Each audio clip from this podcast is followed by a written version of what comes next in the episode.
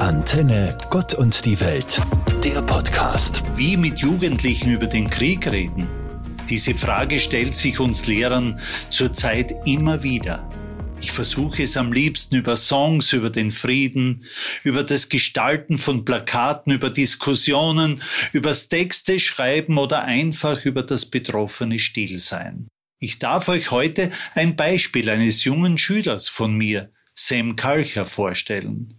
Sam hat diesen Text einfach so in einer Religionsstunde geschrieben und er wird ihn uns auch persönlich vortragen. Friede, was bedeutet das überhaupt? Bedeutet es, ohne Krieg zu leben?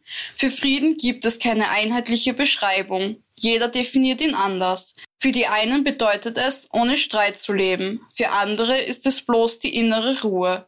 Frieden ist in meinen Augen etwas, was man nicht beschreiben kann. Für jeden ist Frieden etwas anderes. Jedoch haben alle Beschreibungen eines gemeinsam. Es ist nie negativ.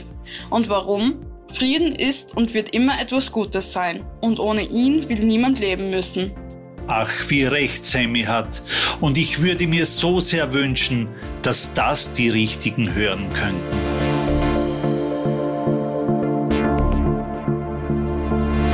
Ich bringe den Anblick jener jungen Frau nicht mehr aus meinem Kopf, die mit Tränen überströmtem Gesicht dem Reporter antwortet, ich fliehe mit meinem Kind und weiß nicht wohin.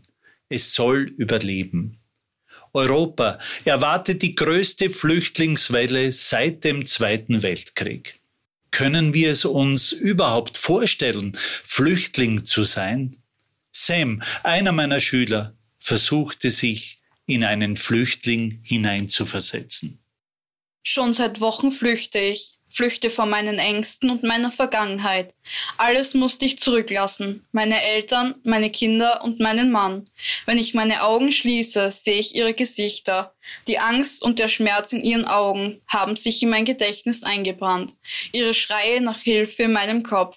Und das alles nur, weil sich Menschen nicht einigen können. Ich bin bereits im dritten Land. Es will kein Ende nehmen. Es hört nicht auf. Hunger, Kälte, Müdigkeit. Da ist ein kleines Mädchen. Ich drücke es näher an mich. Es ist noch viel zu jung für all das. Wann finde ich endlich den Frieden? Ja, wann findet die Welt endlich Frieden? Wo ein jeder dort leben kann, wo sein Zuhause ist und wo keiner mehr flüchten muss.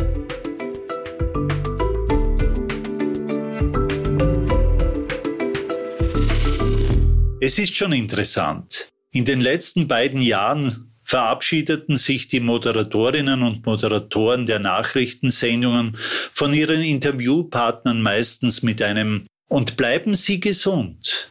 Nur seit ein paar Wochen ist es anders.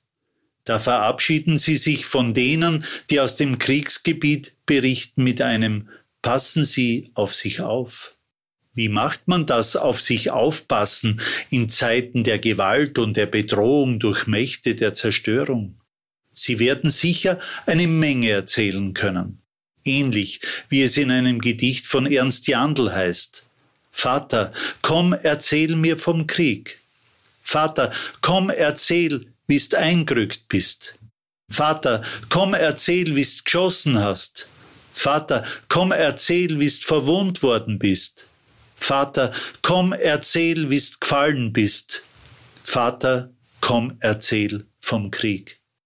Ich habe in Europa keinen Krieg persönlich erlebt. Gott sei es gedankt.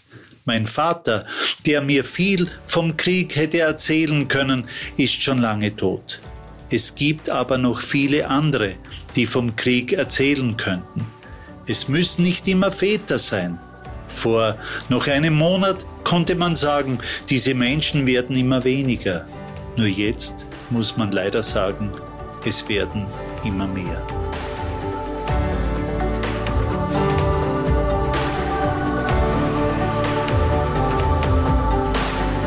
Ich sehe sie noch, die großen Lettern einer Tageszeitung. Ukrainer bitten, betet für uns. Ich hätte mir nie gedacht, dass ich Sie einmal auf diesem Sender einladen darf, mit mir zu beten.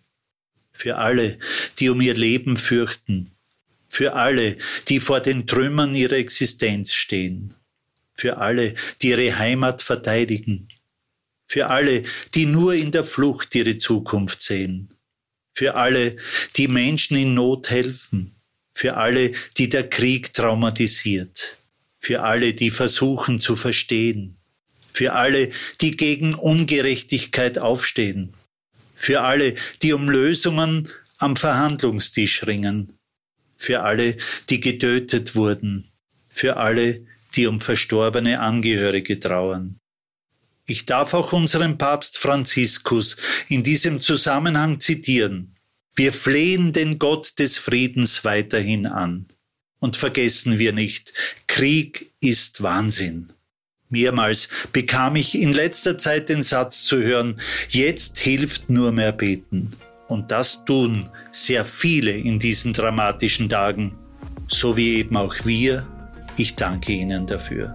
Ihr Theologe Walter Drexler. Antenne Gott und die Welt, der Podcast.